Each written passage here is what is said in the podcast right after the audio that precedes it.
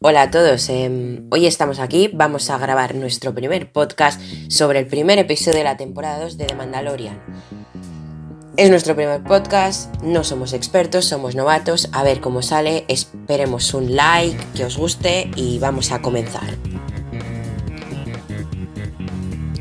Con nosotros tenemos a Noemi de Unicool Studio, una cuenta increíble que se dedica a hacer customs. Tenemos también a Raquel de Zampaseri, es una gran coleccionista, a Jeremy y Hugo que no han podido asistir.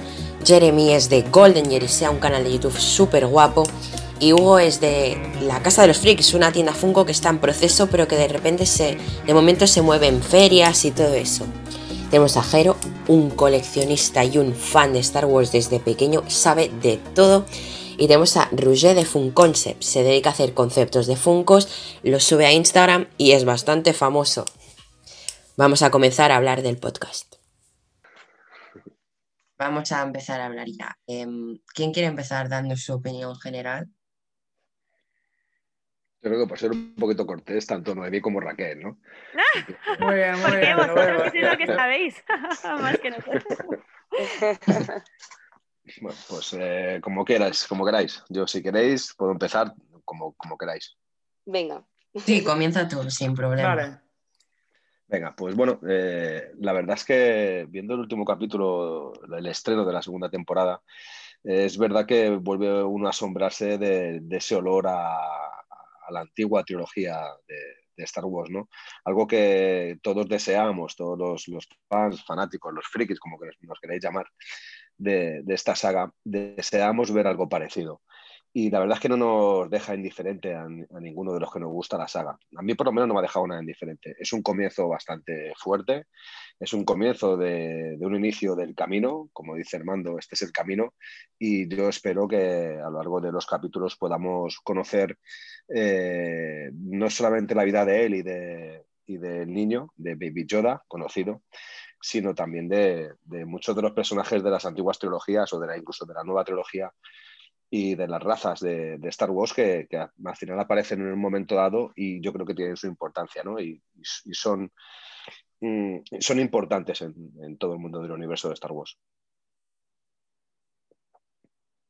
Y este ha sido tu resumen en general, así. Bueno, me, me, el, si quieres que os haga un resumen un poquito más ampliado, es, sí, sí, es, eh... danos tu opinión así vale. en general sobre el capítulo y seguimos. Bien. Tranquilo. Vale. Eh, creo que por fin se ha hecho algo con lo que George Lucas soñaba. George Lucas cuando planeó Star Wars eh, planeaba un spaghetti western galáctico. Y creo que por fin ha habido una serie que demuestra lo que es un, una película, un western, una película del oeste, pero en el ámbito galáctico. Tiene muchas referencias a, muchas películas muy importantes de, del cine y, y, creo que es un, una manera de, continuar la saga después de Retorno del Jedi, porque la, la, serie comienza después de Retorno del Jedi, unos años después. Creo que es la mejor manera de poder explicarnos eh, muchas de las cosas del universo de Star Wars, que hay muchos que los hemos leído en cómic, pero que en la, en la, pantalla, en la gran pantalla, en la pequeña pantalla no se los ha aplicado. Es un episodio brutal, es un episodio que te dan ganas de ver más y que espero que no decaiga y, y que siga habiendo unas interpretaciones dentro de, de los capítulos siguientes como, como, las que hemos tenido en este primer capítulo de la segunda temporada. Sí, sí, yo también pienso que ha sido como un inicio brutal y creo que la serie no irá hacia abajo, que irá cada capítulo, cada temporada hacia arriba. Sí, sí, además es, es necesario, ¿eh? es necesario que una serie como, como esta no decaiga. ¿no? Además es una serie concebida no solamente para los nuevos eh, fans de, de, Star Wars, para una generación mucho más joven, sino para todas las personas, aquellas que les gusta Star Wars, incluso las personas adultas o muy adultas que consumieron este tipo de películas eh, allá por los finales de los años 70, ¿no? que fue cuando se estrenó la primera Star Wars, el episodio 4, Una nueva esperanza. Sí, yo es que creo que, por ejemplo, la gente que era fan de antes y todo eso, como que se quedó con las nuevas pelis, estas tres de Rey, Finn y todos estos, como decepcionado, que no tenía ninguna esencia, solo personajes y ya está. Lo único que te alegraba era ver a Luke Leia de mayores, ya está. Y esto ha sido como volver al pasado, a lo que de verdad se veía antes. Sí, yo, yo es verdad que soy un, fuerte defensor de las tres trilogías de Star Wars. Es verdad que me quedo con la antigua por, por el que me marcó cuando yo era muy, muy, muy, muy pequeño.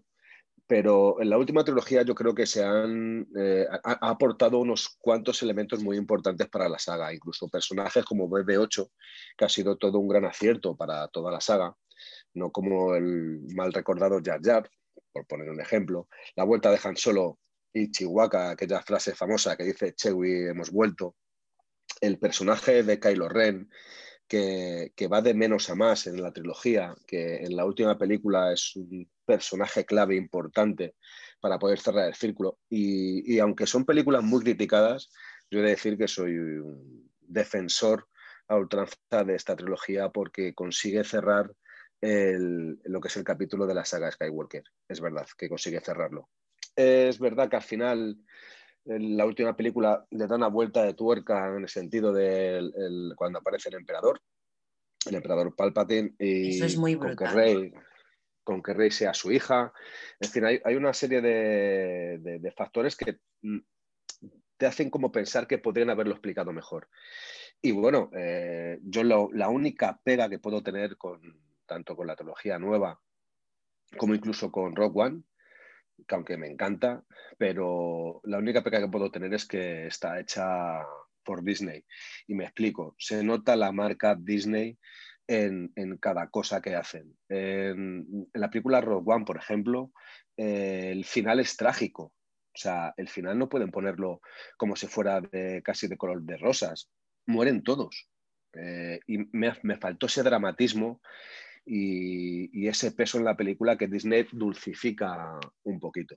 Y en la nueva trilogía, pues mm, en, algunas ocasiones incluso también me falta esa parte trágica y esa parte incluso, por, qué no decirlo, sangrienta, ¿no? Eh, creo que Disney ha dulcificado mucho esas películas. Y sin embargo, en, en la serie de Mandalorian, como que parece que han dejado un poquito de lado o, quizás que hayan dejado a, los directores poder ejercer un poco la realidad de lo que significa Star Wars. ¿no? Star Wars no es una película de, risa y diversión y sonrisa.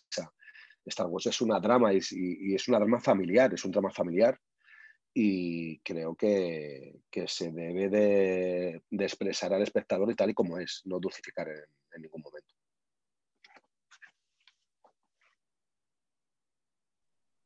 Sí, toda la razón. También lo que tú decías, lo de rey, nieta o hija o lo que sea de, de Palpatine es como Juego de Tronos, que John Nieves un Targaryen. Se sacaron el Joker de la manga para hacer un culebrón que no pintaba nada en aquel momento.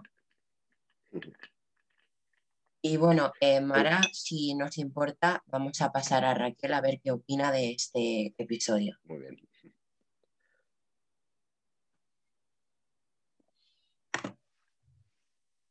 Raquel. Ahora, es que no se conectaba el, audio, no sé por qué. Sí, tranquila, tranquila. Eh, danos tu opinión, ¿qué te ha parecido el capítulo y todo eso?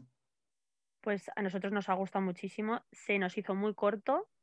Yo cuando vi que eran 50 minutos pensé, madre mía, qué largo, pensaba que no nos iba a dar tiempo a verlo en ese momento y, y cuando terminó fue como, ya, ya, o sea, hubiera seguido una hora o dos horas más viéndolo y es que es espectacular cómo se ve. Si es que a mí lo que yo creo que lo que más me, atrapa es, eh, bueno, que se nota el presupuesto, por supongo, ¿no? Que, es, que, se habrán dejado una millonada, pero es que se ve espectacular. Em, La calidad es brutal, ¿eh? Sí, o sea, los paisajes, es que estás ahí metido. Es que cuando hacen esos planos aéreos, es que estás allí, estás montando lo que ellos montan, es que es, muy fuerte las texturas, cómo se ve, es, espectacular. Y aunque el Baby Yoda capte toda la atención, eh, yo estoy enamorada del Mandaloriano. Saber que Pedro Pascal lo interpreta a mí me enamora todavía más. Me encanta ese actor y saber que está, aunque no le se le ve la cara, pero tú sabes que está ahí debajo y a mí eso me encanta. Y además que es un personaje de los que a mí me gustan, de los que no decepcionan, que es mm, honorable, ¿sabes? Que, puedes confiar en él, que sabes, yo sabía perfectamente cuando, cuando le iban a ofrecer cierta cosa, sabía que lo iba a aceptar, porque es que es como que sabes que el Mandalorian tiene ese código y no sé, es un personaje que, pues eso, que no decepciona y que me encanta como es, me encanta no sé, eh, me gusta muchísimo. Entonces el, capítulo mm, es, como una perfecta continuación a la primera temporada. Yo no he notado un corte de primera a segunda temporada. Es como un buen inicio que sigue manteniendo ese formato que me gusta mucho de la serie, que es que es como cada capítulo es una historia que tiene principio y fin en, el mismo capítulo. Aunque luego continúe la historia eh, capítulo tras capítulo, pero que cada capítulo es una aventura, una hazaña, una prueba y a mí ese formato de la serie me gusta mucho y, nada, fue, para mí fue perfecto, aunque sí que me pareció previsible ciertas cosas, cierta, cómo resolvieron algunas cosas, es como que, bueno, se veía venir, o sea, sabía lo que iba a hacer, eh, pero aún así me gustó mucho, no, no tengo ninguna queja con el capítulo. Sí, sí, lo que tú decías al principio de tu opinión del tiempo, yo no tenía todo el tiempo del mundo en aquel momento para ver pero la verdad que estaba todo el capítulo dándole a la pantalla del móvil, mirando lo que quedaba, porque digo, se va a acabar ya y no quiero, en plan. Como no sé, como no están todos los capítulos, decía, no, es un capítulo y, y va a acabar ya. Era mi opinión todo el rato. Yo no lo, no lo miro, ¿eh? no, me, no me torturo así, o sea, es como que me, me, dejo que me sorprenda cuando vaya a finalizar, de hecho, o sea, porque no quiero estar pensando, madre mía, pues va a terminar ya, o sea, que como para esperarme que eso ya es el final, pero sí que me quedé como, ya, no puede ser, o sea, esto tiene que continuar. y, eh, no sé a quién le leí en Instagram que decía, podrían haber hecho un estreno de doble capítulo, y digo, ojo, toda la razón, ojalá ojalá hubieran puesto dos porque me los hubiera visto. No podía porque en ese momento era después de comer, antes de, bueno, tengo responsabilidades y tenía que irme y de hecho casi no pongo el capítulo pensando, wow, una horaza de capítulo, a mí no me da tiempo a verlo. Y luego fue como imposible que haya pasado una hora, no me lo creo. Me han hecho una cápsula del tiempo aquí y en realidad ha pasado un minuto. Y es que es muy fácil de ver, es una serie muy agradable de ver, es muy visual, es... Te atrae, te atrae. Hay series como, mm, antes he hablado también, Juego de Tronos, hay escenas, conversaciones muy lentas que dices, esto no me aporta nada, te aburres, pero es que cada segundo que pasa en esta serie es un aporte más. Sí, Sí, eso que no, no, hay grandes diálogos, o sea que realmente no, porque el Mandaloriano no es una persona que hable mucho precisamente, es más de actos, pero que, que sí, que es que, no sé, te metes allí, es que estás en, en, ese universo, estás allí metido y estás allí con ellos, me, me, gusta mucho. Es que sin ver a Pedro Pascal su cara, ya el mismo casco, él actuando, te transmite lo que piensa, todo. Sí. Sí, sí, para mí es como un superhombre. Yo tengo como prototipos de, de, personajes, que uno es James Fraser de Outlander, otro es mm, Jack Pearson de This Is Us, y el otro es el, el, Mandalorian. O sea, es como gente que sabes que puedes confiar en ellos 100%, pase lo que pase, forever. Y es algo que me gusta mucho de, de, Aunque luego sale el, el, Baby Yoda y es como, ¡ay, mira qué mono! Es como, Dios, estoy aquí por ti. Pero no, en realidad es por el, por el Mandaloriano. A mí la verdad me los dos me captan la atención, tanto uno como otro, pero Baby Yoda yo tengo obsesión. Uy, me encanta cuando, cuando le dicen no, no es sitio para traer a un niño y dice donde vaya yo, viene él. Es que es como, solo te digo cuatro palabras, pero con las cuatro palabras te dejo ahí muerto. es como, no sé, me, me, encanta, me encanta ese, ese compromiso que ha cogido con, con, con el niño. Vale, ya estamos de vuelta. Em, ¿Quién quiere comenzar de los que nos hemos quedado por opinar? ¿Roger o Noemi? Elegir. Empieza tú, Noemí, si quieres. Venga, pues empiezo yo. Hecho. Yo pues voy a seguir muy en la línea de lo que ya han comentado eh, Jero y, Raquel. A mí me ha gustado, me ha gustado mucho. Es verdad que yo no soy mm, súper fan o súper eh, conocedora en realidad de, Star Wars, pero he visto todo, o todo lo que, todo lo que no es eh, pues las series de animación y eso, las películas las he visto todas y me gustan mucho. Y el Mandaloriano, vamos, de Mandalorian me, me, gusta mucho también. Además es que son capítulos que, que, veo, como decíais antes, ¿no? Con mucha facilidad, o sea, que lo estás viendo y de repente termina y dices, ah, pues ya, ya ha terminado, ya está. además estamos acostumbrados a consumir series y pues con otra velocidad ahora ya, ¿no? Que ya no solemos ver un solo capítulo, normalmente vemos dos, tres seguidos. Entonces cuando nos dejan así con solo uno, pues se nos hace, se nos hace corto y sin ser sin ser súper conocedora de, toda la saga y de, todo Star Wars, pero sí que mm, se nota, o sea, de algún modo se nota esa, nostalgia y los detalles que te llevan a las películas anteriores. O sea, que sin, yo sentirlo tanto, porque a lo mejor no soy tan seguidora, pero sí que dices, joder, esto es una pasada, es una pasada que lo estén haciendo. Sí, lo que tú decías de los capítulos es como te deja la, la intriga y yo creo que es la estrategia de marketing. Lo que decía Raquel de dos capítulos a la vez, entonces no te queda ese misterio de quién es ese hombre. Bueno, ya lo sabes porque sabes quién es el actor, pero no te queda ese misterio porque te vas al siguiente y ya lo sabes. Entonces es también como tener enganchado al espectador. Claro, es mucho también la, pues eso, la, Em, la estructura que tienen todos los capítulos que hemos visto ya en la primera temporada. Eh, en algunos, pues sí que te cuentan más de la historia principal, pero como decía antes Raquel, en general, pues suele ser el Mandalorian que llega a un sitio, necesita algo y un personaje que le dice, pues yo necesito algo primero. Ah, pues vale, pues te ayudo primero. Y cómo lo solucionan y, y cómo sale de allí. O sea que es muy parecido eh, pues eso, como decían antes ellos, ¿no? que continúa con la, primera, con la primera temporada. Y luego, algo que no hemos comentado y a mí me ha gustado mucho ha sido el, personaje de, de Cobb Vance, el, tanto el actor me ha parecido muy guay su interpretación, pero el personaje me ha gustado mucho, o sea, es como muy carismático y, bueno, pues bien, al principio parecía ahí como que iban a, a tener su lucha y su cosa por la armadura, pero pero parece que, puede haber ahí hasta una amistad para próximos capítulos. A lo mejor le volvemos a ver. O sea que me ha gustado mucho.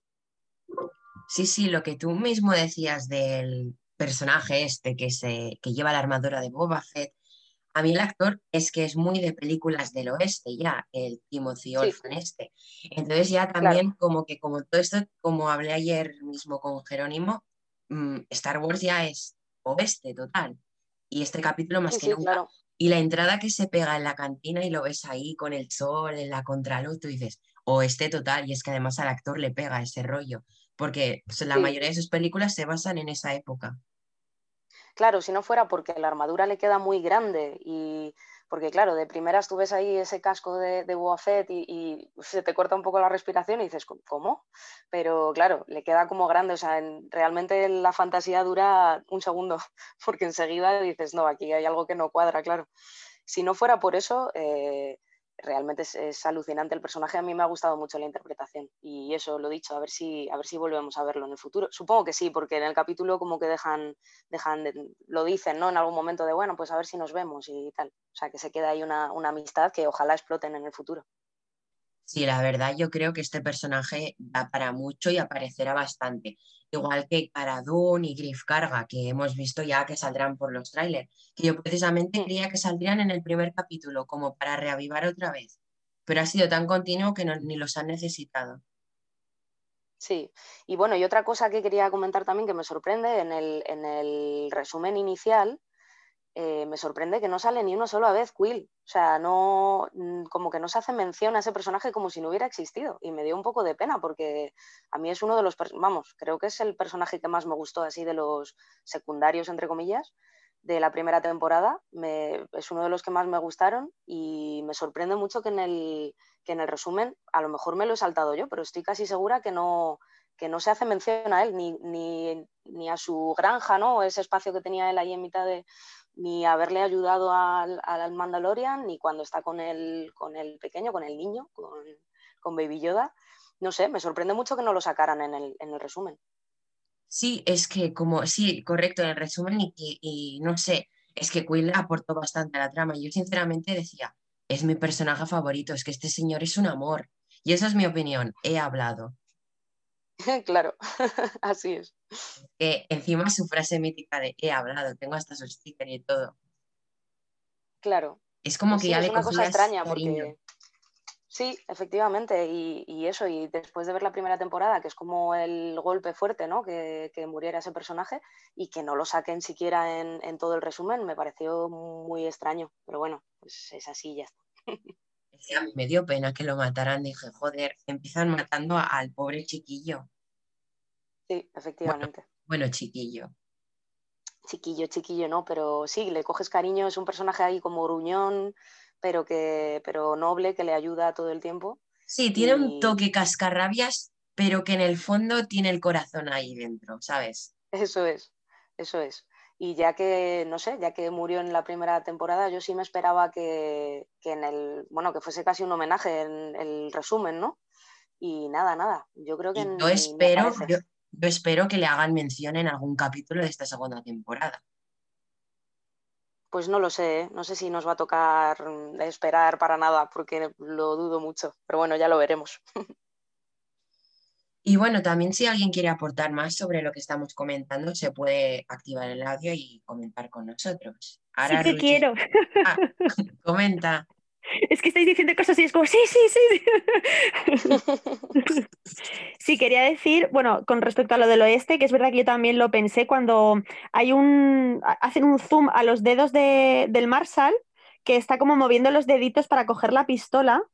Y también lo pensé, digo, madre mía, esto es tiroteo del oeste, Clint Eastwood aquí, que el bueno, el feo, el malo. Y sí, sí que lo, lo pensé lo, de lo, lo del oeste. Pues yo, yo los dedos llegué a pensar que encima estaba temblando el suelo, dije, este es un Jedi, pero no, no. No tenía mucha pinta, ¿no? Pues yo llegué a pensar que lo era, ¿eh? Porque estaba con los dedos ahí que no sabía si quería coger la pistola o con lo que estaba pasando si estaba haciendo algo. Si era Baby Yoda haciendo de las suyas también ¿Y puede os ser. fiasteis de ese personaje durante todo el capítulo? O sea, yo sí que me fiaba, pensaba, sí que va a cumplir su, su palabra y sí que le va a dar eh, la armadura, pero ¿pensabais que se iba a aprovechar en algún momento del, del Mandalorian? Y Yo no- llegué a pensar, llegué a pensar que era un jetilla, ¿eh? Y, y un traidor, Sí, pero ¿verdad? no, al final Es que fue no se sabe, porque tiene esa sonrisilla, como que esa sonrisilla así picarona que tiene, y es como que no sabes por dónde va a salir. Al final Sí. salió bien, pero que podría haber salido no tan bien. Tú te lo quedas mirando y dices, pillín, ¿qué me estás tramando? Sí, y además es que es verdad lo que habéis dicho, el, el- lo que le pega al actor este personaje, aunque yo lo conozco de Santa Clarita Diet, que, Diet, que es una serie de comedia, y entonces yo le tengo como un actor de comedia. Y entonces verle aquí, al principio como que le veía, de o sea, yo como que se me desubicaba un poco, el- pero luego vi que sí que le, sí que le pegaba porque sí que, sí que lo hizo súper bien. Y es que cómo caminaba, esos movimientos de cadera sexy, así hacia un lado, veíais cómo se paraba, o sea, caminaba y se dejaba así como la cadera hacia arriba y digo, sí, sí, es, eh, sí que le pega el, el papel de Marshall, es como eso, que no ha nacido Marshall, pero ha nacido para ello. Sí, pero lo que tú dices de comedia, eh, me comentó cómo se llamaba esto un compañero que se llama Juan, que también hace un podcast. Eh, estos personajes que so- hay personajes en cada capítulo, bueno, durante toda la serie también, que se llaman comic relief, que son como personajes que a- le quitan el dramatismo a la serie, la tensión para darle cómico, un tono Sí. cómico, como la señora mecánica, que me sorprendió mucho verla. y Sí, "Guau, ¿qué hoy me aquí?". encanta esa mujer. Entonces tampoco quedaría mal que fuera comedia su personaje. No, El es Mithril, verdad que le eh, quita peso, sí. el Mithril este es un actor de comedia muy famoso americano, según me han comentado.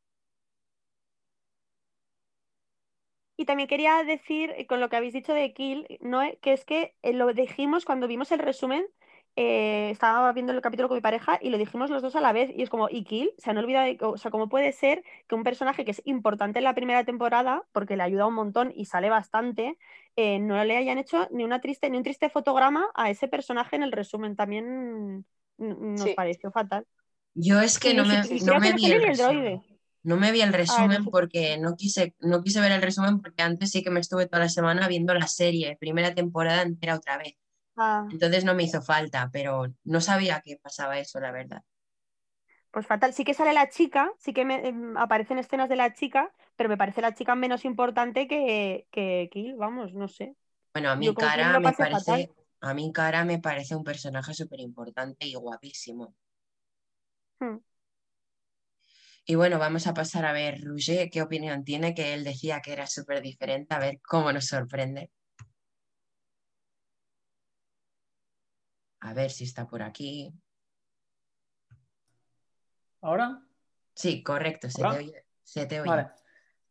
Bueno, sí, a ver, no, empezaré diciendo que me pareció un muy buen capítulo, que, que como capítulo por sí solo estaba súper bien hecho, es lo que decíamos, yo que sé, o sea, realmente se nota aquí el presupuestaco de explosiones y de- el detalle en todo, eh, esos guiños a cosas clásicas de la saga, empezando por el casco y súper reconocible de Boba, luego el, el tema del, de que el, la, bueno, lo que usaba como, como vehículo de transporte el Marshall, es lo que comentamos, ¿no? que era un motor de una vaina de carreras. Pero más allá de el concreto como capítulo, yo después de estar un año esperando, me espero encontrar algo que tenga que ver con el la imagen final de cómo acabó la primera temporada, que es con Moff Gideon saliendo con el sable negro. A mí, que no hubiera ni...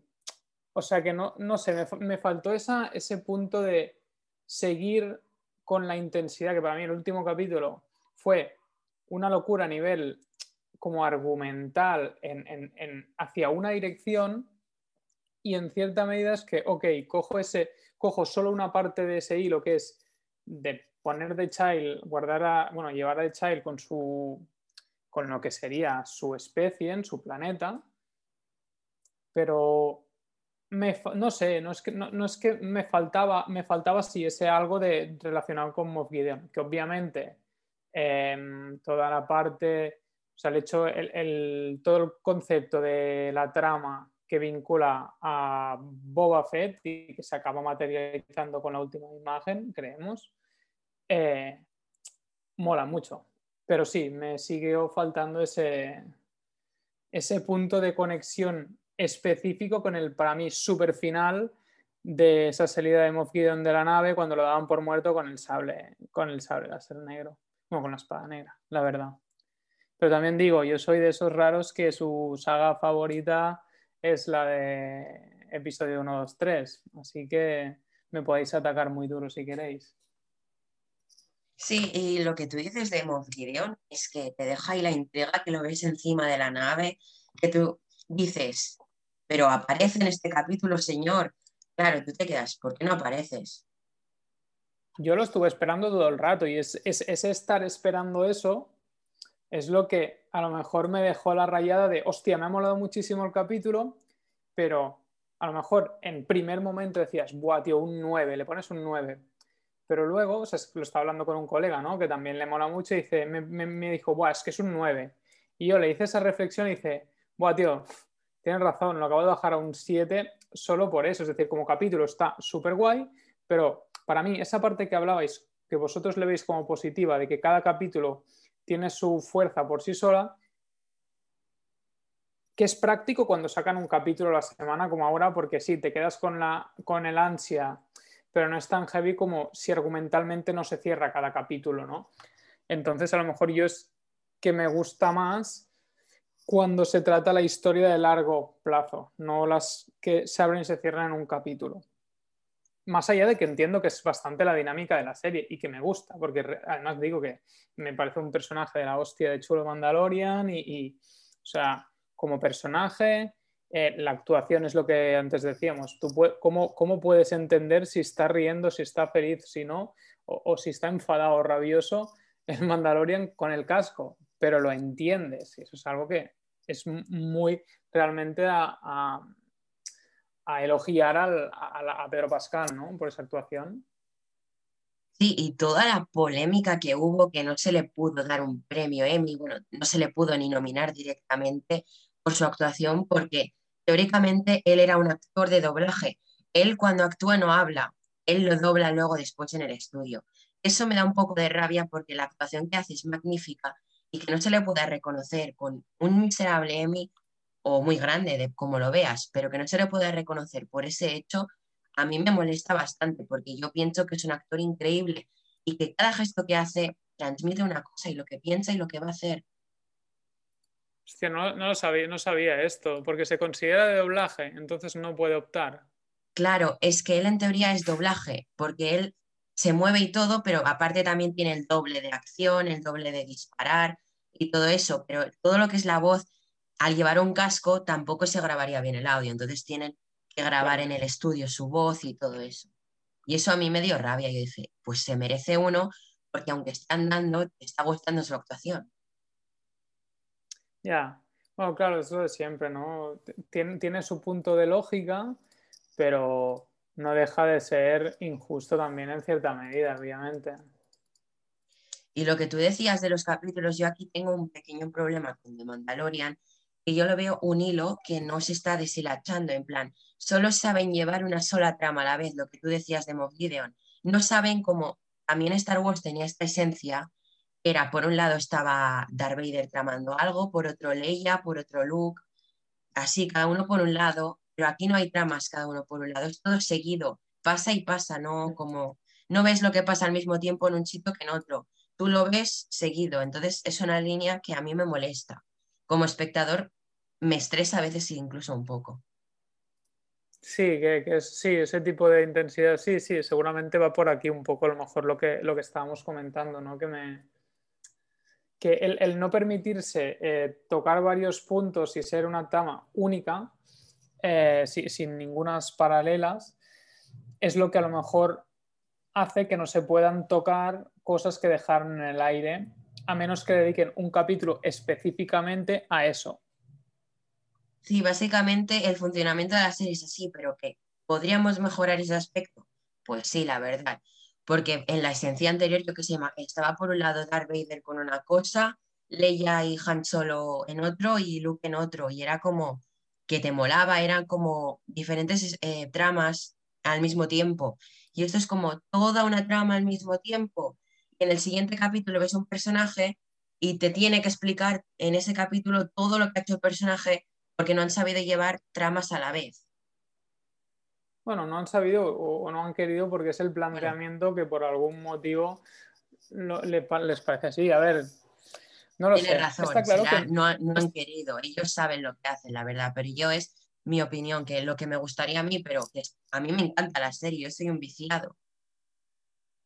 Sí, te entiendo. No, no, no, nos olvidemos que yo, bueno, me parece que es una serie.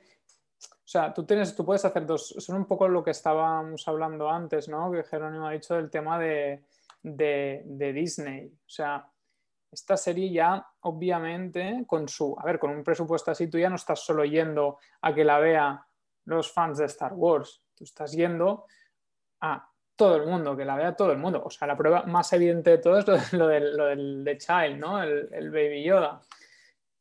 Ese, ese, personaje que será todo lo chulo que queramos, que será todo lo tierno que queramos, pero a ver, eso está destinado a que una persona que le dé puramente igual, seguramente, cosas tipo ciencia ficción, diga, hostia, qué tierno, cómo mola, voy a ver la serie de The Yoda, no de Mandalorian, ¿sabes?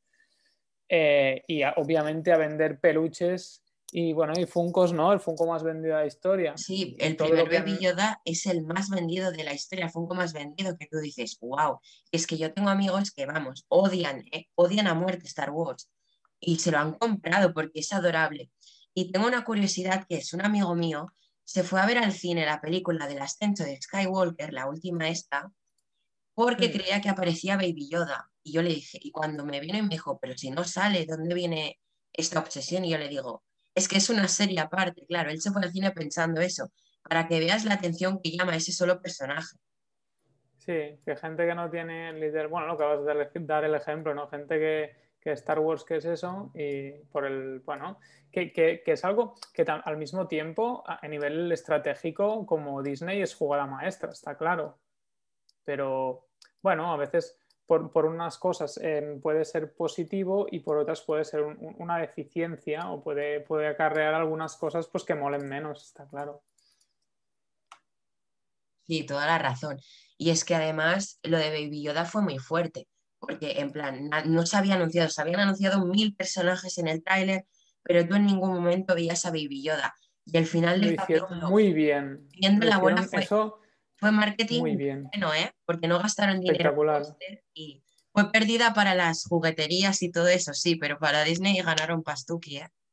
Y además lo que decían, ¿no? Que, que, que en principio querían hacerlo con, con CGI y, creo que fue John Favreau que dijo, no, no, tiremos de, como, como en original Yoda, tiremos de, de, muñeco, de marioneta. O sea, y, CGI hubiera sido un desastre, porque claro. que puede ser lo bueno que quieras, pero siempre se nota. Y no sé, Baby Yoda sí que se nota en plan, no sé, yo digo, es real, porque al no ser CGI tú dices, esto existe.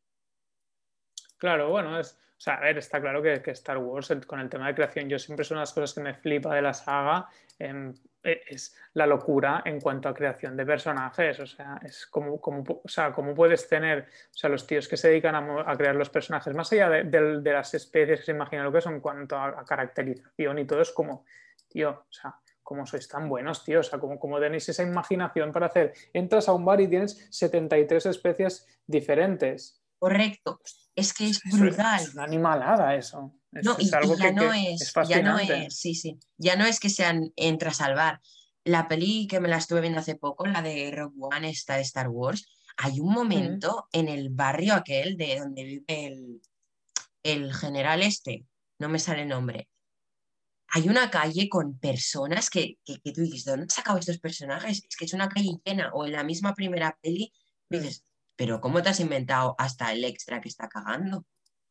Claro, claro, imagínate el, curro de, maquillaje de todo lo que dices, todos los extras, todo. No, no, es que a ver, yo, o sea, por mucho que lo que haya comentado de la serie es porque, o sea, os he dicho, yo, o sea, me encanta Star Wars, pero soy de los raros, como os he dicho, que, que- que la trilogía favorita es la de la de 1, 2, 3. También lo que hablábamos, ¿no? Por el contexto en el que seguramente cada uno se aficiona en la saga. Yo tenía nueve años en 2009, que si no me equivoco es cuando se estrenó. O sea, tenía como la edad de Anakin. Es como todas esas cosas que, que uno se, se vincula a los personajes y, y yo qué sé, pues a mí, para mí, un personaje como Qui-Gon y como Darth Maul, que solo salen en esa peli, que mucha gente se considera peor de las películas, a mí me sigue flipando. Es, es la locura de, de, Por eso digo que en esos puntos, seguramente mi opinión, que difiere bastante de la de mis compañeros, eh, aquí en eso pues está, está claro que, que, ya estoy acostumbrado en ese tema de, sobre todo en cuanto a Star Wars, a, pues porque yo soy el rarito, pero bueno, que ya, ya digo, creo que siendo un seriote, me quedé con las ganas de Moff Gideon y de qué pasa con eso, tío, o sea, imaginamos, o sea, a mí, a mí pensar que en algún momento esa espada, porque si no me equivoco en, en las historias, yo creo que a lo mejor Jerónimo se lo sabe, controla más, hay algún momento que un mandaloriano coge, llega a tener esa espada. Eh, según me comentaron en la serie esta animada que sale a Shokatano, eh, la, la, de Clone Wars o la de Rebels. Creo que, creo que es Clone la que sale la espada, que se ve que es la espada del Mandalor. Que, tú, claro, que, es que... que... a mí un amigo, Juan, tú lo conoces del grupo, eh, uh -huh. dijo que era como sagrado para los mandalorianos y que para los fans que se habían visto esa serie animada, que yo lamentablemente no he tenido tiempo de verla, es como quedarte en shock al ver eso, porque tú dices, si eso pertenece a los mandalorianos, ¿qué hace este hombre con esta espada? Claro. Por eso yo pensar eso, que, que, a lo mejor en algún momento llega a ser pues el, el protagonista, el mandaloriano, llega a, ten, blandir esa espada, tío, es, es, como que se te juntan los Jedi, porque yo, a ver, yo como buen fan de Star Wars, a mí lo que más me mola, tío, son los Jedi, o sea, es algo que, por eso seguramente me gustan tanto las antiguas, ¿no? Porque yo qué sé, la, la, el ataque de los clones, que seguramente es un buen posiblemente no es de las mejores, digamos, a mí en ese momento que tienes, pues en, el, en, en cuando, bueno, cuando hay la lucha con todos los Jedi, a mí, a mí es algo que me, que me flipa. Entonces el, el hecho de pensar también ese, ese, mix entre Mandaloriano y Jedi, verlo en serie, más allá de lo que hayamos podido leer y todo, que a mí me, me, me, parecería una cosa muy chula, la verdad. Por y... eso, falta que me, que me den chicha por ese lado. Y Jero, si quieres, tú que, tú que eres un gran fanático de sí. esta saga, eh, comenta sobre la espada y todo lo que sepas. Que tú sabes más que todos nosotros juntos, segurísimo. Exacto. Bueno, ahora, a, a, el eres un de la espada, sabio. la verdad es que hay, hay muchas hay muchas opiniones y, y, al fin y al cabo son teorías, ¿no?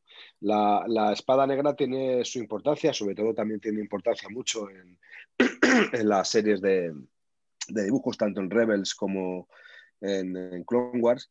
Eh, y bueno, pues eh, es, un, es, una, es, un, sable oscuro, es un sable de luz oscuro eh, que se obtiene matando a aquel que lo porta, a aquel que lo tenga. ¿no? Y hay muchas teorías que incluso dicen que eh, Moff Gideon, que sale, es el que aparece al final de la primera temporada de Mandalorian, incluso dicen que puede haber obtenido ese sable oscuro láser porque no se le considera sable láser, sino como sable oscuro del, mismísimo Luke Skywalker. ¿no?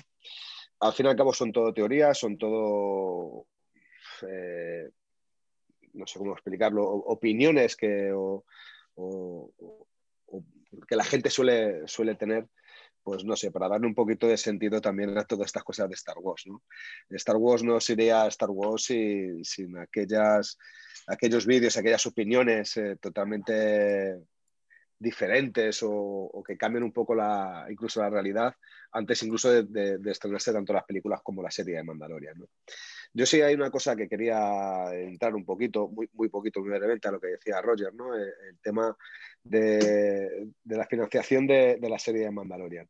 Decían que, para que os hagáis una idea, porque no sé si sabéis que la serie de Mandalorian está rodada con una tecnología relativamente nueva que se llama Stagecraft, porque aunque os parezca mentira o aunque le parezca mentira a las, personas que nos escuchen, todos los planos que se ven en la serie de Mandalorian temporada 1 y el que hemos visto de temporada 2 están rodados en interiores. No hay rodaje de exteriores. Es brutal cómo proyecta. Es que yo dije, ¿cómo pueden grabar una pantalla que se proyecta sin que quede mala sí, calidad? Sí, sí. Y yo dije, es croma, pero no es croma, es una tecnología no, no, no, no, como dices, es, brutal. Brutal. Se llama Stagecraft. Y para que os hagáis una idea, se decía que, que con, un capítulo de Juego de Tronos se podría financiar hasta incluso tres temporadas enteras de Mandalorian. O sea, fijaos eh, cómo, cómo, se puede realizar una apuesta eh, por parte de Disney cuando le presentan el proyecto y le dicen a Disney, tenemos esta idea, tenemos este guion, que ya tenemos la, manera de rodarlo, sabemos cómo queremos hacerlo y le va a costar solamente tanto dinero. Entonces, claro, eh, eh ellos aceptan. Disney dijo, ¿cómo? ellos aceptan porque eh, pues dices, estoy ahorrando dinero, claro. Es, es, que es muchísimo dinero con lo que se ahorra. O sea, más o menos la comparativa es eso. Con un capítulo de Juego de Tronos podrías incluso rodar tres temporadas enteras. O sea, El, ahorro de dinero bestial, abismal que se hace a través de esta tecnología, de este Stagecraft, que se llama, es, impresionante. Y para mí yo creo que es el futuro tanto de la, futura serie de televisión como del cine. Eh, Pero... Luego, sí, dime, dime, perdona. Eh, permíteme hacer un inciso eh, para los que, como ha dicho Jero, no sepáis la tecnología esta. Si, habéis, si miráis el documental este de Mandalorian Galería, lo tenéis súper detallado y súper bien explicado cómo va. Ya puedes hablar, perdón. No, no te preocupes. Eh, luego hablaba Roger también de que las películas que, más le gustan son la de la primera trilogía. Eh, el episodio 1, 2 o 3. cuando hablo de la primera trilogía es por orden cronológico, no, no por orden real. La antigua sería la segunda y la primera fuera cuando Anakin era, era pequeño. Y bueno, es, normal, como decías, ¿no? Eh, tú tenías más o menos la edad de Anakin cuando empezaste a ver la saga. Y aun siendo, bajo mi punto de vista, la peor trilogía de las tres, las tres primeras, tiene muchos puntos favorables que hacen eh, recordar para siempre la saga de Star Wars. Empiezo diciendo por la carrera de vainas, ese homenaje a la película de Ben Hur, tan sumamente importante en la historia del cine. Eh, sigo con el personaje de Darth Maul. Eh, uno después de Vader es el, malo eh, más, más acogido por todos los, fans de, Star Wars. sigo con la historia de un Boba Fett pequeño cuyo padre es Jango Fett. Boba Fett es un clon. incluso Jango no se le considera un mandaloriano, dado que es acogido como el Mandalorian. El Mandalorian te explica en la propia serie de que en sí no es un mandaloriano como tal, sino que le acogen después de que su familia eh, a su familia la mataran y le crían en el, en el credo de, de, Mandalorian, ¿no? que también es un punto muy importante.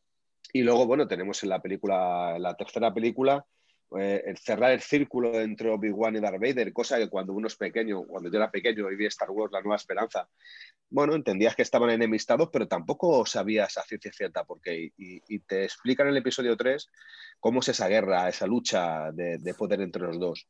Eh, hay una, hay, yo creo que bastantes similitudes, y si me enrollo me largo mucho, cortame, ¿eh, Neil. Hay muchas similitudes eh, entre incluso. Sí. en cuanto yo te diga, hacemos una pausa y continuamos, pero tú hablas, cuanto más amplio, mejor para todos. Vale. bueno, pues lo que te decía, yo, yo creo que incluso hay muchas similitudes entre el, el pasado de Anakin Skywalker y el pasado del, del, Mandaloriano, el hmm, Mandaloriano de esta, de, esta saga. Porque incluso en, la muerte de la. matan a su madre, el Mandaloriano matan a la familia, a, Anakin le acogen los Jedi por la fuerza que tiene y, le enseñan el camino de, ser un Jedi. A Mandalorian le cogen los mandalorianos y le enseñan el camino, le enseñan el credo de ser mandaloriano. Sea, hay muchas similitudes. Lo que pasa que es verdad que yo creo que, escogen diferentes caminos. A Mandaloriano, yo creo que lo mejor de la serie de Mandaloriano es que humanizan al personaje. Todos estamos acostumbrados a ver a Boba Fett, que era el único Mandaloriano que hemos visto en la saga. Boba Fett al fin y al cabo era un cazarrecompensas, pero un cazarrecompensas, cuidado, que cogía a Han Solo. Han Solo es ese personaje tan importante en la saga. Han Solo es intocable, Han Solo es casi Dios. Y, estaría justo un poquitín por debajo de Darth Vader, pero muy por encima de Luke Skywalker o de Leia o, de cualquier personaje de Star Wars. Y Boba Fett es el que coge a Han Solo. Maldito sea el Boba Fett, ¿no? Y siempre hemos pensado que los mandalorianos eran malos por eso. Pero, sin embargo, en, esta serie lo que hace es que le humaniza, humaniza la raza de los mandalorianos. Bueno, realmente no, no es una raza, es un credo, como explican.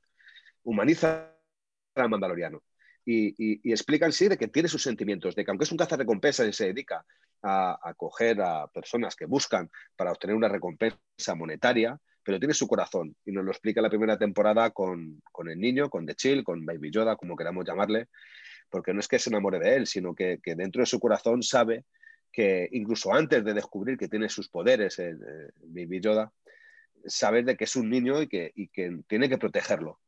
Entonces, eh, yo creo que es muy importante todas las referencias que al final se meten dentro de ese personaje. Y ya, bueno, para, finalizar y luego continúo, eh, sobre Mandaloriano, sobre la actuación eh, que se hace. Para mí es una actuación magistral. Es una actuación que aunque no se le ve la cara, tú te imaginas incluso la mueca y el rostro que está poniendo. Indiscutiblemente me parece una fatalidad que no le hayan podido dar un Emmy porque lo consideren solamente un actor de doblaje. La manera de andar, el cómo cuando está batido se le nota que está batido. Y eso es muy difícil cuando tienes la cabeza tapada por un casco. Y, bueno, pues eh, todos mis elogios para ese pedazo de actor, ¿no? que yo creo que está demostrando tener una capacidad bastante grande y sobre todo en algo no tan sumamente fácil como es el universo de Star Wars. Luego seguiré continuando contando cuatro o cinco cosas que tengo apuntadas que creo que también son importantes. Sí, bueno, eh, Jero nos ha dado bastante información. Es que yo lo escucho y me quedo embobado mirando en sitio y escuchando lo que dice, la verdad. Bueno, pues ahora vamos a pasar a hablar sobre el capítulo, que no hemos hablado suficiente, ahora vamos a hablar sobre el detalle aquí a lo máximo. Pero ¿quieres comenzar tú a dar tus detalles y cosas que te han marcado, llamado la atención, etcétera? Bueno, eh, haciendo un, pequeño resumen sobre la trama del, propio capítulo de Mandalorian de la segunda temporada, a mí lo primero que me marca es el, comienzo, ¿no? Eh, hace un comienzo entrando de Mandalorian a, un combate de boxeo entre, entre dos Gamorran. Eh, lo primero que asombra es que a la figura que se dirige se nota que es el que manda, ¿no? Lleva una vestimenta muy parecida, creo yo, al padrino con ese especie, esa especie de smoking. Eh, y bueno, también me asombra mucho esa pelea entre, entre los guardias Gamorrean porque los veo como muy estilizados, ¿no? Eh, están como incluso cachas, cuando realmente los guardias Gamorrean que aparecen en el retorno del Jedi son, son muy gordos e incluso a la hora de andar tienen, tienen serias dificultades, ¿no? Es lo, es lo, primero que me llama la atención y que, bueno, que no deja de, de hacerme gracia, incluso de gustarme, ¿no? Yo te lo dije, sí, estuvimos, eh, hablando, estuvimos hablando tú y yo, que estaban muy gordos en la original y ahora estaban todo cachas. Sí, sí, sí. Sí, sí, están cachas. Eh. Claro, tú los ves que, en, la peli llevan el casco a presión que les va a explotar eso. Sí, sí, incluso la manera de andar, ¿no? Que tienen de manera de andar incluso dificultosa. es como que tienen eh, entre las piernas algo que no les deja andar. Sí, sí, efectivamente. Y bueno, pues eh, luego el principio, cuando le dicen, bueno, cuando le cuelga a ese padrino para que se lo coman los perros, eh, dice, no, no, yo te prometo que, no te voy a tocar, no voy a ser yo el que te mate, ¿no? Entonces aquí algunos que tienen, tienen muchas ganas de ti. También hago referencia al principio del capítulo, cuando aparecen los grafitis, donde si te paras a, ver un poco y a pararlo, como ya os comentaba antes, se puede ver con una especie de graffiti con el casco de Darth Vader, se puede ver grafitis de, de, de Rider, se puede ver incluso un C3PO, que por lo que a mí por lo menos me parecía era como que estuviera sentado en el trono de, los Ewoks de Retorno de Jedi. Mm. Salen como, como dos palos detrás, incluso uno de los laterales parece que el palo está envuelto en cuerda, ¿no? como si fuese un tronco eh, atado con cuerda. También algo bastante llamativo. incluso los símbolos de la alianza. Eh, bueno, yo, yo, creo que hace ahí unos pequeños guiños muy importantes para, para poder meterte dentro de, de, lo que es la saga de Star Wars. Luego la llegada del Mandalorian de mando al, poblado, al poblado de Mos, eh, es verdad que, es, una película de, de, del oeste total, ¿no? El, el protagonista que va montado a caballo y que todos los del pueblo se callan, le miran. Además que si, si os fijáis, tiene esa, ese parecido a los, a los poblados de las películas del oeste, a los pueblos de las películas del oeste, donde hay una calle central y casas a los lados, parece que no hay nada más. Sí. ¿no? Y donde casi se puede llegar a ver esas bolas de, de, de, de, paja corriendo ¿no? Eh, a través de la arena por, por, el, por el viento. ¿no? Y que estén en el eh, bar también es muy significativo. Sí, es muy, es muy, significativo. La entrada del bar, es verdad que nos recuerda un poco la, a la cantina de Mos Eisley, sí. pero, es pero todo bueno, muy luego la, la, entrada de, la entrada de Boba Fett, si, si os dais cuenta, incluso, eh, bueno, de Boba Fett no, perdón, de aquel Del que Marshall. lleva la, del Marshall. Del Marshall, que eh, es de decir que es el, el sheriff de la serie de Dead Wood. O sea, quieras que también es un guiño hacia esa propia serie, ¿no? El, el protagonista, en lo que es el actor. Eh, pues cu cuando entra se le notan las, ¿cómo se llama? Lo que se llaman las botas de, de vaqueros, las espuelas. Es, es se le notan las espuelas, ¿no? Se, se oyen como, como, si fueran espuelas, ¿no? Y te lleva directamente a una película del oeste del, del grandioso eh, John Ford, ¿no? O sea, hace, el, el, capítulo sí hace muchas referencias, incluso a la película de la dirigencia, eh, a películas como Dune, cuando tenemos el, ese monstruo de arena. Sí. Eh, no sé, que hace mucha hace referencia a grandes películas como ya hizo en la, en la primera temporada en los diferentes capítulos, ¿no? Uh -huh. Y luego, para no enrollarme más, para que hablen los demás, porque yo hablo mucho, solamente hacer una referencia al final, al final del capítulo, donde vemos un personaje totalmente calvo, eh, con mirada seria, que, vislumbra como el Mandalorian, como mando, vuelve otra vez, se le ve pasar con, con la Motospeeder, ¿no? Y ese personaje no debe de ser otro que Boba Fett. Ese personaje, como decía antes, eh, hace un rato, tan odiado, pero tan importante en la saga de Star Wars y que mm, creo que la saga nos debe humanizarle y explicar el porqué de, de, su comportamiento. Aunque, aunque sí se puede tomar del episodio 2 del ataque de los clones cuando Mace Windu le corta la cabeza al padre y la cabeza cae a los pies de él siendo un niño, ¿no? Podemos entender un poco el odio que tiene también hacia, hacia los Jedi, ¿no? O hacia los Jedi. Pero vamos, que ese personaje debe de, debe de ser eh, Boba Fett, por favor, que sea Boba Fett. Y para finalizar ya, de, de, de momento, dejo pasar a otro, quiero hacer una predicción y ojalá que se cumpla. Yo predigo que en el último capítulo de la segunda temporada de Mandalorian va a aparecer uno de los grandes personajes olvidados de la saga, muy importantes y muy queridos y, y, y muy significativo, aunque le dieron poco, poco, pocos minutos, que es Darth Maul. Darth Maul tiene que aparecer al final de la segunda temporada de, brutal, de, de Mandalorian. Sí, si Disney me está escuchando y no lo ha puesto, por favor que rueden algo nuevo. Ahora mismo te van a poner a ellos. Creo que sería la tercera temporada la más esperada de la historia de la, de la televisión de cualquier tipo de serie, ¿no? Sería una si revolución final, que nos tocaría esperar un año. Si en el final me añaden a Shokatano y a Darth Maul, yo, vamos, es que pago para ver antes la tercera. Pago lo que valía Mulan. Yo firmo con que sí. nos con, con, con, con, uno de los dos ya no, no pidas tanto, Neil. ¿eh? Yo creo que. Hostia. Ahsoka tiene, tiene, que aparecer. Igual que Ahsoka aparecer... se, se, rumoreó, ¿no? O sea, bueno, sí. es que ya estaba elegida sí. Rosario Porque, Dawson. Sí, sí, Rosario, efectivamente. Hmm. Y aparte que tiene que aparecer también un poco la historia de Dengar, la historia de Boss, o sea, de, de cazarrecompensas que aparecen en el Imperio Contraataca o el Mentor, en el Retorno de Jedi cuando aparece Boba Fett, ¿no? O sea, creo que deben aparecer en, entre, en esta serie todos aquellos compañeros cazarrecompensas de, de otras tribus o de otro género que aparte de Boba Fett, ¿no? Y vuelvo a insistir, sobre todo humanizar a aquellos personajes que tan significativos han sido de la saga como, como el humanizar a los, a los Tusken Rider. Eh, ah, eso creo que eso nos no, no lo debía, nos lo debía Star Wars, nos debía humanizar a, a una tribu como los Tusken Rider, que al fin y al cabo lo único que hacen es defender su territorio. Mm. Aquellos que han entendido que son defensa de territorio. Sí. También, eh, joder, es que hablo mucho, por favor.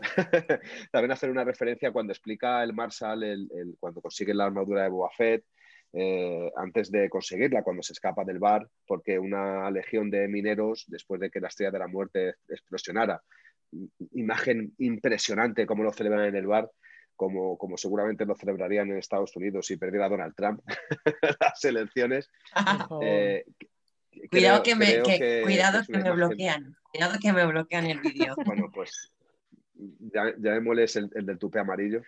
Eh, creo que es una celebración con justificación. Por fin ha caído el imperio, se ha destruido la segunda estrella de la muerte. Pero los mineros llegan, ¿no?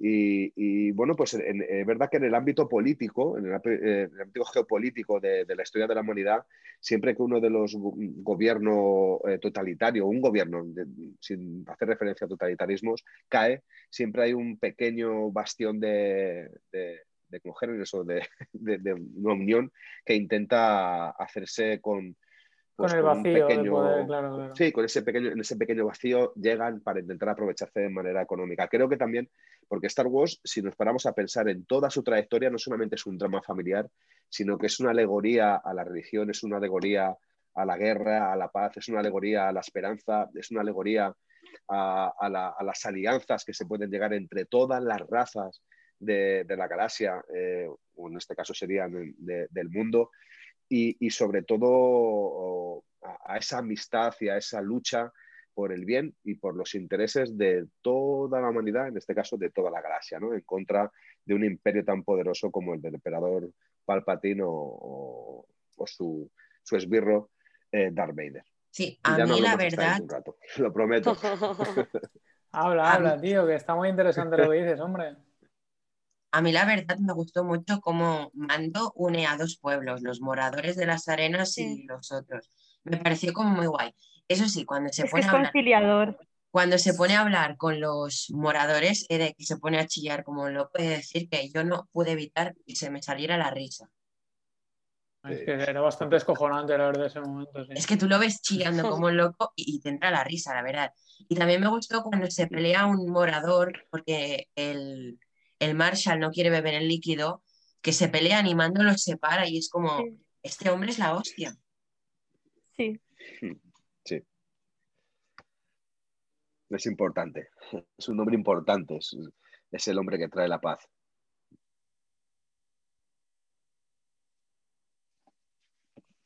¿Alguien quiere aportar algo? Noemi, digo, digo, tienes que seguir hablando, Jero, tío, ya has visto, si no, no Hombre. Yo es que vamos, estoy escuchando a Jero y me quedo, me quedo embobada, claro, ¿qué voy a decir? ¿Qué, vamos a decir? Hablemos del bicho, que el bicho a mí es lo que más me gustó de todo el capítulo, el bicho que tiene cabeza de tiburón, ¿os fijasteis que se parecía a un tiburón de estos abisales, de los que están en el fondo del, océano? me, encantó el diseño del bicho. Parece de la película parece de la película de Megalodón y todo, ¿eh? es que me, ha recordado. es que es este tipo de bicho, me, gustó mucho, aunque mm, me, parecía, me pareció como muy evidente que él se iba a meter dentro para explotarlo desde dentro, o sea, eso yo lo sabía que iba a pasar y me pareció predecible, pero aún así lo disfruté un montón. Me dio cuando sale de la boca, cuando sale de la boca oh. volando, es muy Boba cuando se entierra en el bicho ese. ¿eh? Sí. El Sarlacc en el Sarlacc. Yo es que de especies no me sé los nombres. sí, cuando, bueno, cuando, cuando se le traga en el retorno del Jedi. Eh, ahí, eh, no sé, a lo mejor es una paranoia mía, ¿no? Pero yo cuando vi la imagen de, de Mando entrando dentro del bicho y saliendo, ahí me recordó a Pinocho. Ah, sí. me, recordó cómo estaba metido dentro de esa ballena para poder salir a hacer fuego. El mando lo que hace es estallar un bando. Sí. Dios, mira, cuando se pone a vomitar la cosa es amarilla, el ácido. Me... Yo dije, qué asco. Mm. Mm. Sí, sí, sí. Y tanto. Y lo bueno, lo bueno que es el Mandalorian, cómo él es capaz de improvisar en ese momento, no duda en meterse dentro, y cómo le da el golpe en el cohete para que el Marshall salga volando, ¿sabes? Es como lo voy a hacer yo y, yo me he comprometido y hasta el final. Y no sé, es que me parece maravilloso. Yo, solo podía pensar qué bueno es. Es que, él, se mete, él se mete en la boca del bicho para sujetar a que el, el con, con las. Sí, sí, sí. Eso no se vaya y es como. De que entra. Es como, tío, qué, talento. Que puedes salir mal, ¿sabes? Que puedes verte afectado, pero él es el compromiso que él, que él con su código de que él necesita recuperar esa armadura, porque a él ni le va ni le viene ayudar a ese pueblo ni, hacer nada, pero, pero lo hace. Y es que eso es lo que decía al principio de que es que siempre puedes confiar en él, o sea, es un personaje en el, eh, honorable, en el que puedes confiar y que sabes que, es bueno y que lo... que yo sabía, cuando el, el Marshall se le pone a hablar, digo, este le va a liar para que le ayude cuando vea al bicho. Sabía que le iba a pedir matar al morador de las arenas y, así lo hace. Es, que, no dudaba que iba a decir que sí. Él todo lo que hace en el, capítulo, matar al bicho, como tú dices, Raquel, es por la armadura. Sí, sí, sí. A él se la suda el bicho. él, quiere la armadura. Sí, señor. Es como, aunque sea yo el último mandaloriano en el mundo, da igual, esa armadura eh, tiene que estar eh, donde pertenece. No puede llevarla aquí el marshal del pueblo. Pues yo tuve, la, yo tuve, la, duda todo el tiempo en si, mm, claro, por, no conocer mucho el credo, ¿no? Pero tuve la duda de si no se la dejaría al final, por decir, joder, pues está haciendo aquí una labor, está ayudando a la gente y tal. Que se busque otra. claro, efectivamente, que se haga otra. Pero tuve la duda, sí. En plan, al final diría, no, no, quédatela. claro, es verdad. Sí, pero es muy, es muy importante eh, porque le cuenta de que porque tiene la armadura, no solamente porque se han regalado los Jaguars, sino porque explica que para poder derrotar a ese grupo de mineros eh, tuvo que llevar la armadura de Mandalorian, de un Mandalorian, sí, de un Mandaloriano, porque si no llega a tener esa armadura, se hubiera presentado como un simple mortal más, seguramente lo hubieran acribillado, se hubieran reído de él, ¿no? Los mandalorianos siguen teniendo ese, ese, respeto ¿no? en, la galaxia, ¿no? Al fin y al cabo son una tribu de, hecho, se ve que se asustan así, que se asustan. Sí, sí, sí, claro. se quedan como, como, sorprendidos ahí, se empiezan a esconder un poco, si no, vamos, si no hubiese sido imposible. Sí, sí, sí, sí. Entonces, bueno, yo creo que Mando entiende que realmente primero no la ha robado, segundo se la han regalado eh, los Jaguars eh, y bueno, pues eh, está dispuesto a ayudarle y encima devolvérsela, ¿no? Pues, ¿qué más se puede pedir, no? Eh, es, es, muy curioso varias de las escenas de la cantina donde incluso recuerdan a dos hombres sin destino, ¿no? Eh, es que te paras a pensar y dices, pero ¿cómo se puede tener tantas referencias de, de, muchísimas películas, incluso de diferentes eh, tipos, en, en, menos de, de 15 20 minutos, ¿no? Aunque predomina siempre el, el spaghetti western, ¿no? incluso en la primera temporada eh, hacían referencia a los siete samuráis, bueno, y, algunas más, ¿no? Que, joder, pues no deja de llamarte la atención los guiños continuos que hacen también para que haya una parte del espectador que conecte de manera muy directa con, la serie, que sobre, sobre todo la parte de, las personas un poquito más mayores, ¿no? Incorporando detalles para que se puedan, enganchar esas, esas personas más nuevas o más jóvenes, ¿no? De todas las formas, eh, también he de decir que es impresionante cómo una película que haga referencia a Star Wars pueda tener ese éxito sin que salga ni un sable láser, hmm. salvo en el último episodio de la primera temporada donde aparece la espada, la espada oscura. Yo estoy eh, deseando que no, aparezca. No sale ningún Jedi. Sí, por favor, que me traigan un Jedi ya, tío. Yo necesito un poco de Jedi. Yo deseo un sable de luz. Yo, yo, como ya os he dicho, veo una higuera con un sable láser y casi lloro, pero de verdad que en la primera temporada no lo he echado en falta. O sea, se me llegó a olvidar la trama de, los Jedi, ¿no? Eh, incluso creo que le abre una perspectiva a Disney para poder hacer otro tipo de spin-off, otro tipo de, series o de, o de, grandes producciones de cine que no tenga que ver con un sable láser en la mano, ¿no? Ya sea de un Jedi o de un Jedi o de un Sith, ¿no? Creo que hay muchos mundos paralelos eh, dentro del universo de Star Wars y que se deben de aprovechar y que se deben de explicar, tanto en la pequeña pantalla como en la gran pantalla, ¿no?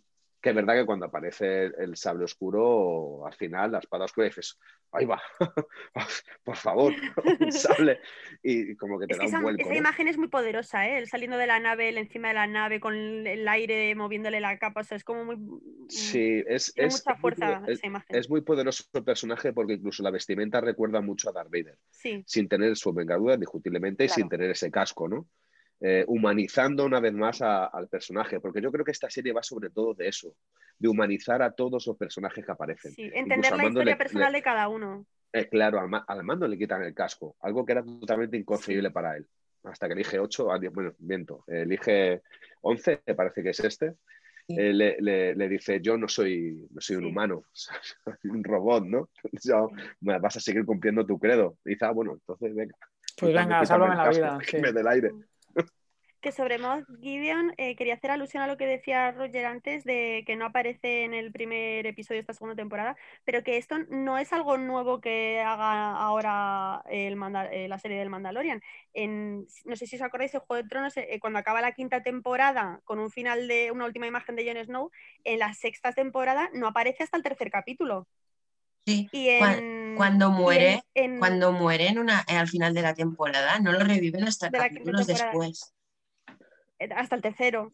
Y claro, no quería, no quería decirlo por si acaso, pero sí, así es. O sea, que es como que te dejan, que no te lo dan ya de golpe, es como, toma, al principio es como que te dejan. Y, lo hicieron en The Walking Dead con Glenn.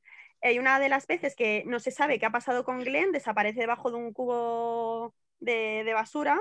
Eh, tú te crees que se lo han comido porque ahí hay un montón de, de caminantes y hasta tres o cuatro capítulos después, que encima lo quitan de los créditos y todo, porque no aparece hasta tres o cuatro capítulos después, tú no sabes qué ha pasado con Glenn. O sea, que, yo creo que esto es un, recurso habitual, que no, no es, mm, aunque sí que se haya hecho en falta, Jolín, he terminado la primera temporada, yo quiero saber qué va a pasar, pero yo creo que esto te lo van a dejar, incluso dudo que en el segundo ya aparezca, porque el segundo seguramente vaya sobre lo de Boba Fett.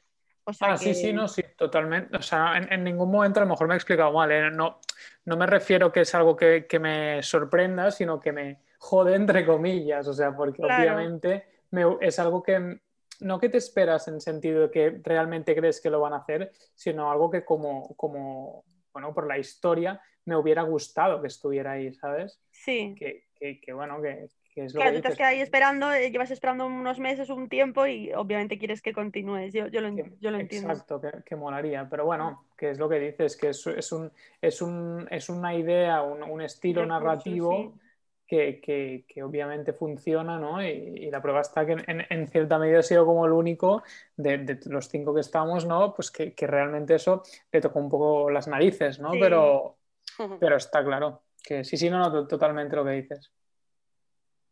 A mí me gustó, lo que más me gustó del capítulo, si hablamos así un poco, lo siento, es lo más chorra, pero es que apareciera la mujer mecánica, yo no me lo esperaba. Y fue como, ha aparecido, se reencuentra con el niño, que era como su cuidadora, ¿sabes? Sí, quería hablar de eso también porque es que esa mujer es lo más, me encanta, es como muy fresca, es un personaje muy mm. fresco dentro de la serie y, me encanta cuando dice, si alguna vez se divide o echa brotes, eh, que quiere uno, como en los gremlins, o sea, yo me, reía con ella, me, parece, estupenda, estupenda. Si alguna vez se divide o echa brotes, es que yo me queda, digo, ojo, es que yo también quiero un brote. o... es que ese personaje tan alegre es de los que he dicho que me contaron, se llaman comic relief, es para quitarles seriedad y tensión y como al público alegrarles, tipo un Ewok que, que, te dan gracia, el C3PO que también rompía un poco la seriedad en una batalla con tus tonterías, pero tú decías, me encanta y que interactúa con, con, el niño, o sea que, porque normalmente el mandaloriano va con el niño detrás, pero nadie hace alusión al niño, o sea, es muy raro que hagan referencia, pero ella sí que interactúa directamente con él, lo coge, lo menea, le trata como un bebé y, y, y antes quería decir por algo que dijisteis antes, que, que, no es que solo sea mono, por lo que decís del merchandising, que ha sido el boom solo por el, por el niño, que no es solo que el personaje sea mono él, que es como una ranita así preciosa con, con orejas grandes, son los sonidos, es que yo lo pensaba viendo las series que cada vez que cada vez que hay un ruidito de bebé, yo o sea, encima siendo madre es como que noto cosquillitas en el útero, ¿sabes? De, ay, un bebé, ¿sabes? Es como, ah, sí, con los ajos, es que están, está muy conseguido los ajos de bebé que le ponen, o sea, no solo que él sea mm, bonito, es, es, es, los ruiditos, los sonidos de bebé, y está muy logrado eso. Los sonidos es una cosa que le aporta ternura y todo, aún más, y esos ojos y todo, wow es que aunque si no lo vieras, solo lo estás escuchando y dices, ay, Dios mío, que no le pase nada. es que estás ya preocupada por él. Y, además, con la mecánica. Es como que Mando, es como que él, el niño es sagrado más que su casco prácticamente. Entonces, que se lo deje acoger a otra persona, es como que tú dices, confía, es una buena mujer para que se lo deje coger. Totalmente. Es la confianza que te da ella de, bueno, si el, si el mando le da el, niño, le deja, se lo deja coger y se lo deja a su cargo, bueno, es que esta persona podemos confiar en ella plenamente. Y el avanzo, de poco se habla del, avanzo que ha hecho Mandalorian, el Mandaloriano con los droides. Desde IG-11 habéis visto que llegó y dejó que los droides arreglaran la nave. ¿eh? Sí, Sí, sí. Sí, justo lo iba a comentar yo, que es como, una, como una evolución del personaje después de lo que pasa en la primera temporada y que, que tiene relación con un droide que le ayuda mucho y que, y que al final pues se ve que realmente estaba ahí para ayudarle, pues que al final llegue aquí y de repente les diga, sí, sí, pueden tocar mi nave, venga. Hmm. Es como una evolución de, él, ¿no? De lo que él piensa. Y es como darles ese, voto de confianza que tiene ahí clavado. Llega, llega alegre, baja la rampa y no le ves la cara como decíamos y sabes que está contento. Que le está sonriendo a la mujer esa, que es un amor. Sí. Hmm. Bueno, y los, droides, los, aquellos droides que también aparecen en la amenaza fantasma eh, en la, antes de la carrera de Baizna, ¿no? Que es los que están como en boxes. es verdad, es verdad que la lían bastante. Sí, sí, sí, son droides que siempre la suelen liar como la lían con, con, la nave de mando, porque la señora mecánica le tiene que decir, tened cuidado con eso, no veis que encima nos puede tragar y está dando un poco de confianza y la vais a cagar. Me hizo mucha gracia. no es... Sí, sí, sí. No es solo, ya no me molestan, sino es que necesito que sean ellos quien lo hagan ese avance que ha tenido él, ese viaje personal de, no sé, de aceptación, de, verlos desde otra perspectiva, que es lo que hablaba Jerónimo antes, de cómo humanizan a los personajes, o sea, cómo explican cada, historia cada historia de, cada personaje, entonces hace que el mando ya no vea a los droides como, pues eso, como un peligro. Sí, sí, sí es súper importante. Esa, esa, faceta de la serie es súper importante, al igual que esa viscómica. ¿eh? O sea, yo creo que los capítulos todos en sí tienen algunos apartados de, de pequeña viscómica. ¿no? no sé si os acordáis un capítulo de la primera temporada, me parece que es el último o el penúltimo, donde hay dos soldados Stone Trooper que están los dos apoyados el, Motospiden teniendo una conversación que es de lo más cómico y de lo más gracioso, ¿no? Mm. Es que esos actores... Esos, niño, ¿no? esos actores eran cómicos, los actores. no le pegue. Los actores eran sí, pero es, eran cómicos. Pero es, es, como decir, bueno, son soldados, sí, pero son normales y tendrán su familia. Les falta solamente, claro. les falta solamente, aunque sean clones, porque los soldados eh, son clones, pero les falta solamente decir, bueno, ¿qué tal la mujer? ¿Qué tal el niño en, el colegio? ¿no? Les falta ¿Qué tal el fin de semana? Sí, sí. Eh, eh, claro, es esa conversación como tienen pues, cualquier compañero de trabajo en cualquier ámbito de laboral, ¿no? De, bueno, de, al fin y al cabo que estás, o no sé, los policías, tienes una patrulla y no van a estar solamente hablando de trabajo, sino que hablando de muchas cosas, ¿no? La humanización. La humanización es súper importante. A mí lo que más me está gustando de esta serie es la humanización de todos los personajes, ¿no? De, incluso bestias, eh, como un Banta que dices, es que hasta, hasta el estar, le, has cogido cariño cuando solo aparecía en la trilogía de, la 4 a, a, a la 6 con los Tusken Riders montados encima y bueno, pues no era un simple muñecajo más que incluso pensabas, vale para el merchandising, ¿no? Pues, si hubieran puesto, si hubiesen puesto otra cosa de diferente, también hubiese valido, ¿no? Pero que hasta ese tipo de, de, cosas humaniza, ¿no? Lo, lo, lo, hace más real, lo hace más tangible, no lo hace tan... Te olvidas por un momento que son, son seres de otra galaxia, que son, son seres de otra raza, ¿no? Por así decirlo. Te olvidas de, no sé, de, ese ámbito y que, bueno, podrían pasar por, personas totalmente, eh, aunque sean diferentes, iguales entre, entre nosotros, ¿no? En este mundo. No sé si me, entendéis un poco el concepto. Sí, sí, sí. Totalmente. Y habéis hablado de los grafitis del inicio, pero ¿qué me decís de los maravillosos dibujos postcréditos? Yo me quedo hasta el final de los créditos viendo Sí, es que yo tengo que decir una cosa al respecto de eso, es, brutal, porque si tú ves la serie como los principales son John Febru y Dave Feloni, o como se pronuncia. Y Dave es el que ilustra y el que hace esos conceptos. Él, le, como me explicaron, fue él el que creó el personaje mandaloriano, el diseño y todo. Él, él, él es como el artista, me dijeron. Y es verdad, esos conceptos son como todo lo que preparan ellos para eh, la serie. Yo siempre me quedo embobado. Es que me miro los créditos por eso, si no, pasaría de ellos. Sí, sí.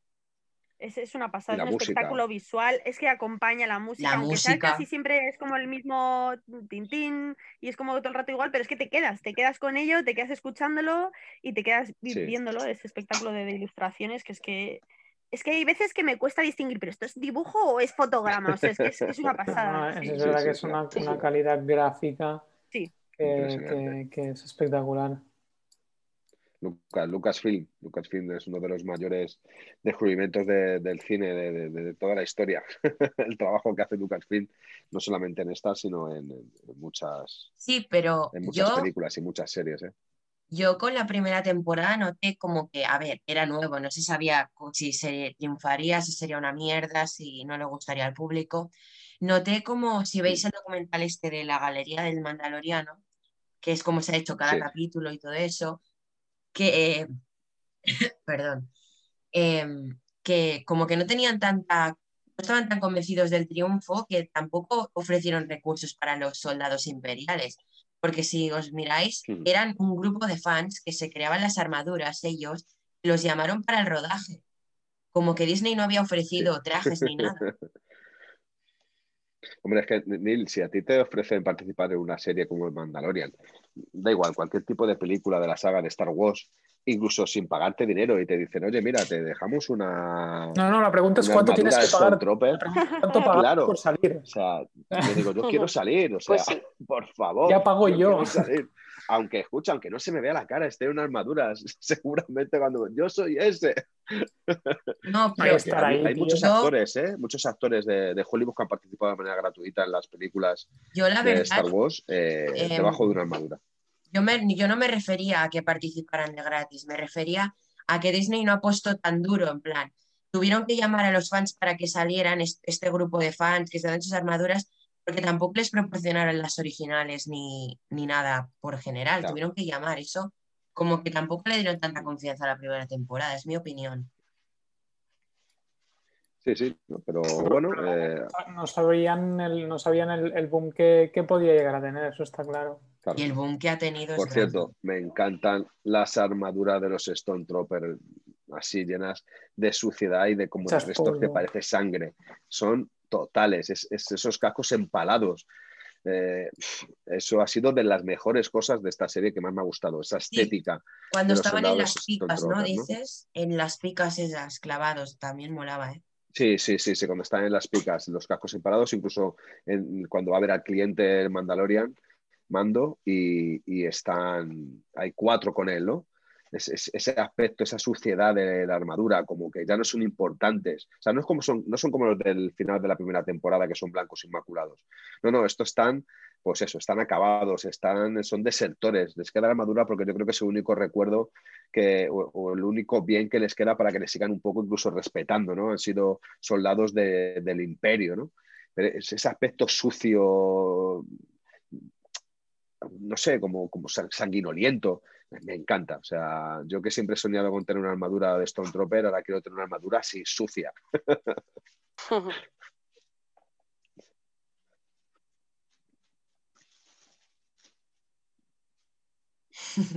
Todos embobados Se ha con hecho silencio. Sí, sí, ha, es pasado, que- ha pasado un Baby Yoda. Se lo dije al principio, el- el- la primera vez que hicimos la prueba, que tiene una voz muy de radio. radiofónica total, eh, Sí. tío. O sea, danos un poco Joder. de tono, por favor. Pues escucha, yo me escucho y no me gusta cómo hablo. O sea, Eso nos pasa a todos, pero me- te, haznos Nos pasa a caso. todos, ¿no? Te escuchas Pero no todo el mundo le dicen que tiene voz radiofónica, no te preocupes Eso por es. eso. Ya. Y es que yo, yo le dije, Madre sí, mía. Os habéis mirado el tráiler que hice, porque si os miráis el tráiler, la voz que suena es de Jero hablando, que se lo pedí yo, por favor, hazme esto, y él me Sí. dijo, sí, claro. Y dije, ay, qué bien, es que su voz es como la típica del anuncio de disponible el 30 de octubre. Es como. Sí. Sí, es verdad que bueno, el sonido del móvil pues no es, no es igual, ¿no? Eso molaría haberlo hecho con un micro y tal. Bueno, es una de las cosas que tengo pendientes el comprarme un, un micro para poder afrontar ese tipo de cosas o incluso hacer un podcast, poder escucharse, que se escuche perfectamente bien. Pero bueno, es. Y con ganas de tener el segundo capítulo, es lo peor que voy a llevar. Yo he de reconocer que soy de los pocos españoles que no se ha descargado la serie antes de su lanzamiento en Disney. No, yo no me descargo nada. Yo la Me serie, negué, me negué a descargármela. yo la serie me la vi, me la vi en enero, porque cuando sacaron la segunda ola de Funkos dije, yo, esto es brutal, yo me tengo que ver esta serie. Entonces me fui al torrent, que resulta que estaba doblado al español ya, excepto el último capítulo. Me miré la serie y me quedé viciado. Y el último capítulo me lo vi en inglés subtitulado, pero vamos, como si fuera en castellano, lo entendí perfecto de, lo viciado que estaba. Sí, yo me negué a descargármela bien marzo cuando lo sacaron en la plataforma de, Disney. fue lo primero que hice con Disney. No podía esperar yo, la verdad. Y cuando la estrenaron en Disney, cada semana me ponía a mirar el capítulo igualmente. yo, yo veía los Funcos, bueno, bueno, sobre todo a partir de, febrero por ahí, que ya empezaron a verse imágenes del Baby Yoda y eso, del, llamado Baby Yoda del niño. Y yo decía, ¿este, este quién coño será? ¿Un Yoda pequeño? ¿Será, será Yoda? Porque incluso me negué a, incluso a leer cualquier cosa que hiciera referencia a Mandalorian. No sabía ni, ni tan siquiera en qué época estaba estaba ambientada, ¿no? Luego descubrí que era después del retorno del, fuera, spoiler, ¿no? Sí, sí, no, no, no quería saber nada, no quería saber absolutamente nada. Cuando se estrenó Mandalorian en España, en Twitter, en Disney Plus España, subió como una línea del tiempo y, entonces te, ponía la cronología de todo, era hasta las series animadas.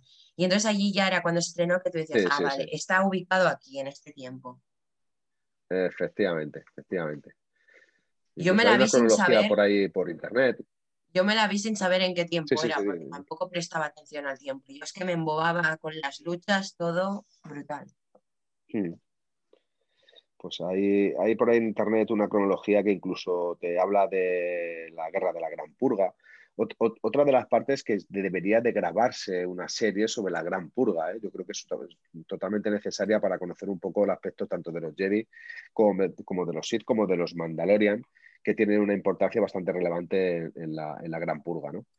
Bueno, por lo que os decía, hay por ahí en internet hay una especie de, croquis donde te explica todo el universo eh, de, Star Wars, incluso expandido, cuál es su cronología, incluso le dan años, ¿no? Y es súper curioso, por lo menos es súper curioso. Parece que es de verdad.